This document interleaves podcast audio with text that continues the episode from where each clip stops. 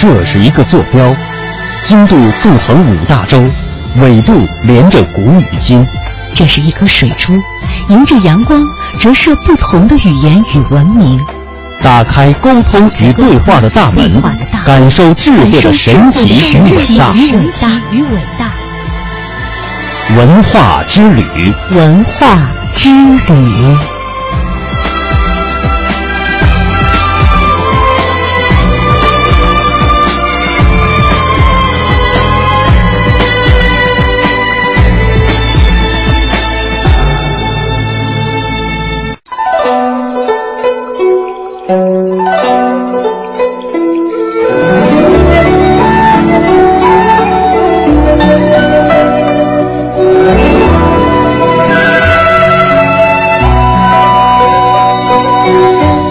欢迎各位听众朋友继续收听中央人民广播电台香港之声数码广播三十二台的文化之旅，我是谢哲，我是曼斯。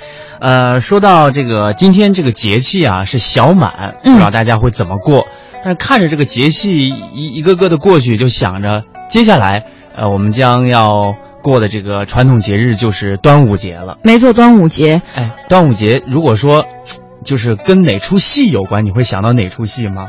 端午节，那白娘子对，哎，呃，《白蛇传》当中，你印象最深刻的是哪个桥段？呃，就是在端午节，呃，白娘子就不小心喝下了这个雄黄酒，然后变回蛇身的这个桥段。呃，如果我们要追溯的话，这个雄黄是谁给的？法海给的。哦，对对对，想起来了，在镇江的金山寺。对。水漫金山寺。哎，我以前去镇江的时候特别有意思啊，就是很多人对于镇江的最初印象呢，就是因为那儿有个有一座金山寺，那个雷峰塔下面，呃，不是雷峰塔，雷峰塔应该是在这个杭州啊，嗯，呃，金山寺出家的法海和尚，就是活生生的拆散了这一对，呃，天上人间艳羡的恋人，啊，不管怎么说，呃，镇江和金山寺都给我们留下了很多。传奇的色彩。今天呢，我们也带领大家来感受一下镇江的魅力，城市文化记忆。我们一起走进镇江。古老的城市演绎民俗，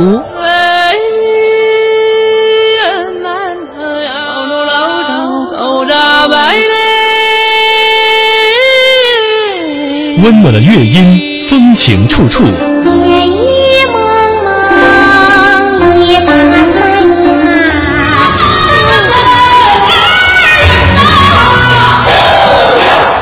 开放的城市，美轮美奂。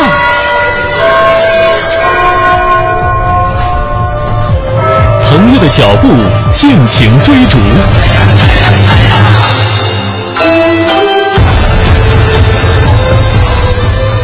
中央人民广播电台香港之声，文化之旅，城市文化记忆。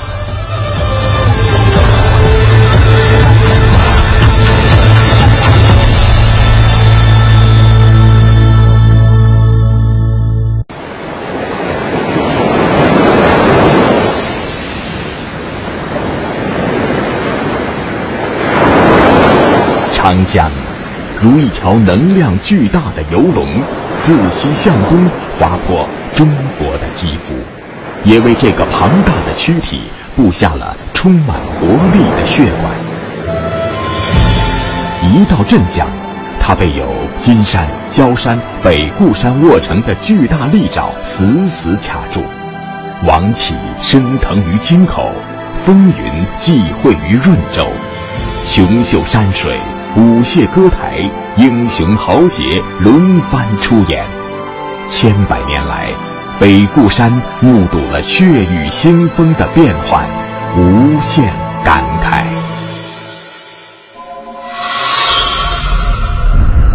何处望神州？满眼风光北固楼。千古兴亡多少事？悠悠，不尽长江滚滚流。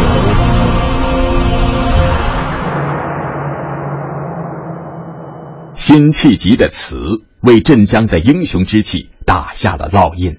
然而，镇江又属于江南，是杂花生树、群莺乱飞的秀丽之乡，雄壮之间别有秀美之象。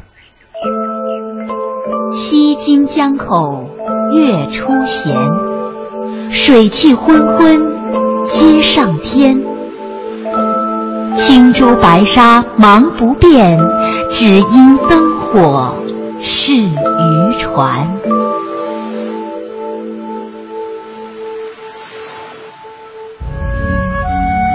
秦观的诗又为镇江的秀美做了很好的注释。镇江，古称诸方、丹徒、京口、润州，它位于长江下游南岸与大运河的交汇点上。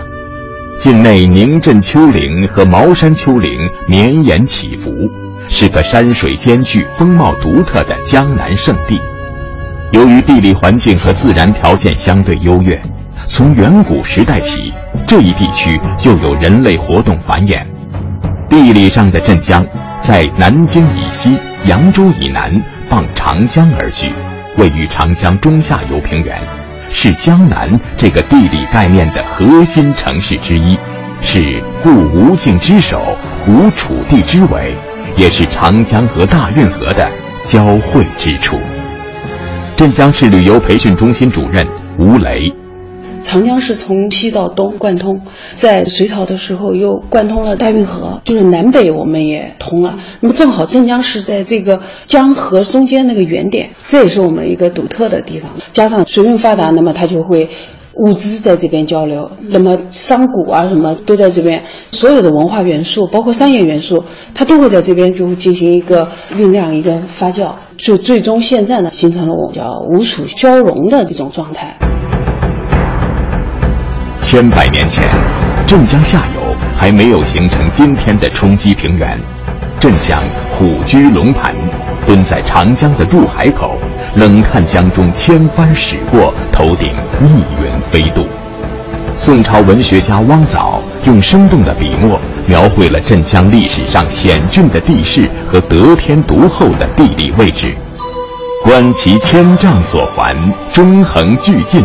风涛日夜驾百川而东至，其形胜之雄，实足以控制南北。岂之为骚人饥客区区登览之盛哉？正是由于此，让镇江在历朝历代都是兵家必争之地。镇江文化研究者程天龙，镇江呢，这个历史上呢，就是兵家之际，经常打仗的。呃，特别是在南北朝的时候。呃，镇江有一支军队叫白虎兵，哎，白虎兵出了好多名将，什么刘裕、什么刘牢之、谭道济。镇江的这个白虎兵当时号称天下无敌，就是非常会打仗的。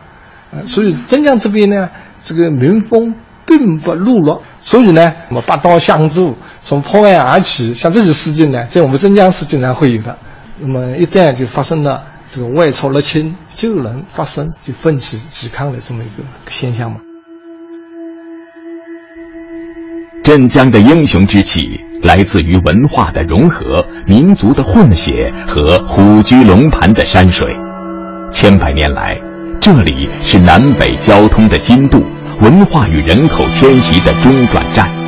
吴楚文化的交融，使得原处在吴文化圈内的京口，在人口结构、生活习俗和语言使用方面发生全面北化现象，一直影响至今。而受到这种文化渗透的镇江人，几千年来始终保持着英勇善战、自强不息的精神。纵观历史，镇江一直在军事上起着重要作用。它是赤壁之战的吴蜀大本营，是孙权吴国的故都，是杀得苻坚风声鹤唳、草木皆兵的北府兵的故乡，是祖逖中流积极、慷慨激昂之处。是刘季奴气吞万里如虎的根据地，是隋文帝一统中国的决胜之地，是徐敬业骆宾王讨伐武士失败后的避难之所，是韩世忠梁红玉大破金兵的古战场。镇江市旅游培训中心主任吴雷，那我们这边的文化的的主流还是吴文化，但是呢，到了永嘉。有一次呃南渡就是战乱嘛，永嘉南渡是比较有名的呃一次人口大迁移。那么因为我们这里呢正好又是长江要塞吧，大批的北人渡江以后要过去，南北文化就在我们这边就发酵。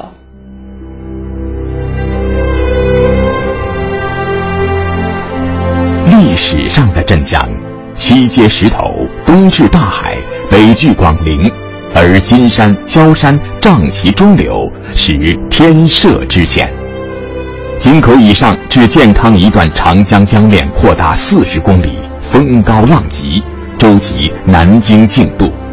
长江南岸又正是宁镇丘陵，积石蔓延，高冈逼岸，宛如长城，不易登帆。如今的镇江已没有当年的磅礴气吞山河的气势。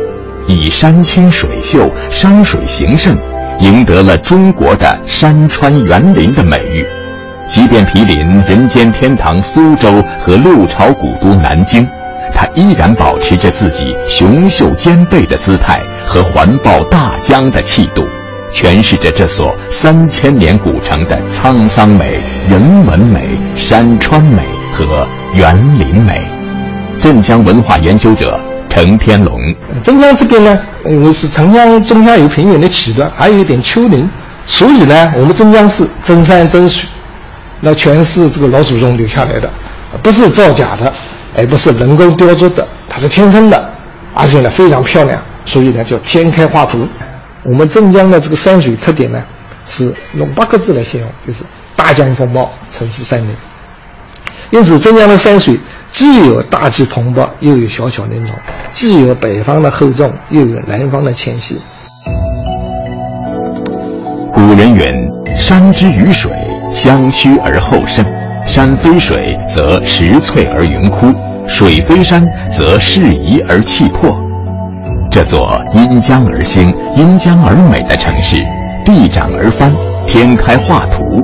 金山之绮丽，焦山之雄秀，北固之险峻，风姿各异，人称“京口三山甲东南”。沿江而行，无论是远观还是置身于山林之中，都能领略到它们各显其态、至真至美的风光。镇江文化研究者程天龙，我们镇江的这个山山呢，可以这样形容是，叫天开画图，雄秀古朴。有英雄之气和隐逸之气。我们镇江的这个风景呢，大江风貌，城市山林。这个大江它是比较雄的了。你看啊，在了这个金山上面，看长江浩浩西来，水面云山，天际安排，那非常雄。那么再说秀，江南的山水一般都是比较秀气。你看在我们那个金山，呃，视觉就非常美，嗯，依山而作。另外呢，就是说这个古朴。那么我们镇江的园林呢？啊，都有千年以上的历史，这个人文底蕴很有历史这个背景的，都是真迹。啊，这个破色自然，这个园林啊叫天开画图，雄秀古朴。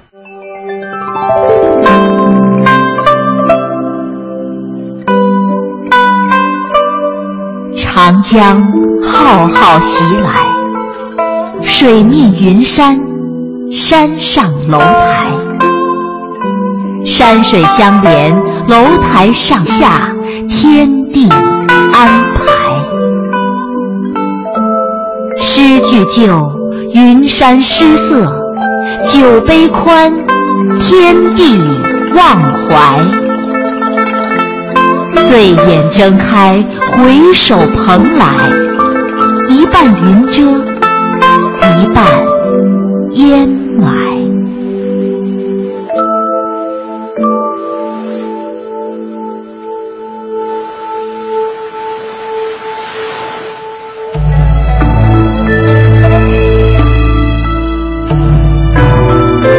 多咏颂金山的诗篇当中，这首赵天锡的《折桂令》恰到好处、淋漓尽致地表现了金山的神韵。位于镇江西北处的金山，原本是长江中流的一个岛屿，有着“江心一朵美芙蓉”的称誉。唐代张祜描述为“树影中流见，钟声两岸闻”。北宋沈括赞颂曰。楼台两岸水相连，江北江南镜里天。虽然山不高，仅有四十四米，不及焦山的苍凉叠翠，也不如北固山险峻逶迤，但有着万川东流、一岛独立的沧桑美。镇江文化研究者程天龙，现在是个小山，也不高，它为什么你看上去很有恢宏、很有气势呢？它就是在不高的山顶上建了一座塔，你看上去之后啊，有一种恢宏气势。第二个特点呢，就是这上天下水、比例精巧、纵横交错的景色层次。第三个特点呢，是水随山转、山因水化、山水互融、虚实相得益彰。第四个呢，是先抑后扬、明暗开合、空间组织极富变化韵味。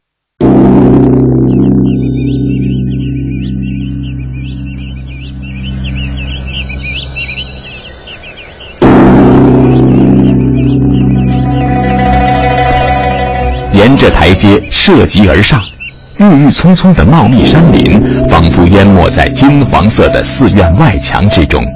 登上最高处慈寿塔顶，极目远眺，树色参差绿，湖光潋滟明。于是诗词中有这样的描绘：明色非微雾远林，乱山围绕半湖阴。浮屠会得游人意，挂住斜阳一抹金。要想领略金山寺独善胜场的景观和气象万千的风光，当属金山寺著名的妙高台。明月几时有？把酒问青天。不知天上宫阙，今夕是何年？这首我们熟知的苏东坡的《水调歌头》，正是他在妙高台与友人赏月之时，看到月光映照在涌动的江面上。皓月当空，银辉遍地，于是，在觥筹交错、推杯换盏之际，挥毫写下的名篇。同时，妙高台还有一段英雄佳话被世代传唱。镇江导游洪雁，那我们这个妙高台的位置，就是当年的抗金巾帼英雄 梁红玉擂鼓战金山的地方。梁红玉是韩世忠的一个夫人，那么当年。金兀术带着十万精兵从杭州抢夺了一些金银财宝，呃，那迎江而上，沿途的宋兵啊，一听金国第一勇士过来的，都闻风丧胆。只有到了镇江，他可以沿着大运河回去的时候，受到了八千名宋兵的重创。梁红玉在这个地方，为了激励士兵的士气，白天举红旗，晚上举红灯，指挥着队形，亲自擂鼓激励着士兵的士气。那在他的这个带领和指挥下，差点活捉了金兀术。金兀术的十万精兵被打得只剩三万，因为金兀术他其实不善水战，那么被围剿在黄天荡四十八天，这就是历史上著名的黄天荡战役的这一块。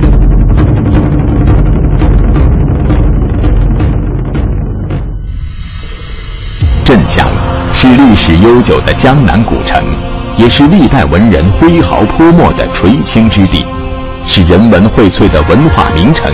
是兵家必争的咽喉要塞，是英雄仗剑跃马、保家卫国的前沿重镇。独特的山水孕育了镇江的城市风骨。从高空俯瞰江南，长江和运河正好在镇江交叉成一个十字。这一横一竖巧妙构成的黄金十字水道，孕育了吴楚山水。也让镇江成为历史上吴楚文化的交汇口。孙中山在实业计划建设内河商埠中也这样介绍镇江：镇江位于运河与江汇之点，为南北内地运河中心重要之地。镇江为契合黄河流域与长江流域中间之连锁。镇江。以其雄浑的气魄和秀丽的山水，向人们诉说着一个江南城市的英雄传奇。金山寺谢安，丝管春风醉华屋。焦山王羲之，眼卧东床叹其赋。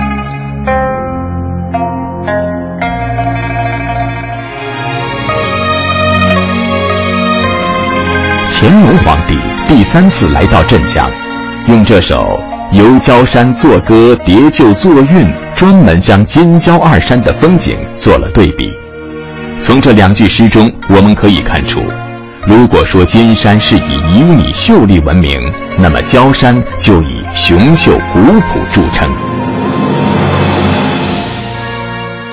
镇江文化研究者程天龙，像我们那个焦山是叫三道寺啊，竹林繁茂，古木苍龙，就宛如一块浮玉在江中一样。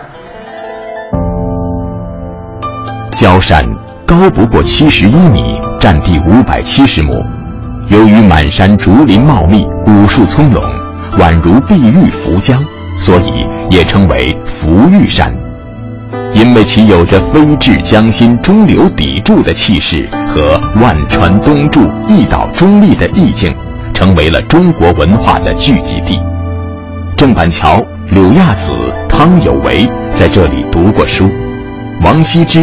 褚遂良、颜真卿在这里挥毫泼墨，金山与焦山相望，美争雄长。陆游用入蜀记印证了自古以来金焦二山的比肩之美。而除了雄秀古朴的风光外，这里还有一段可歌可泣的悲壮故事留存至今。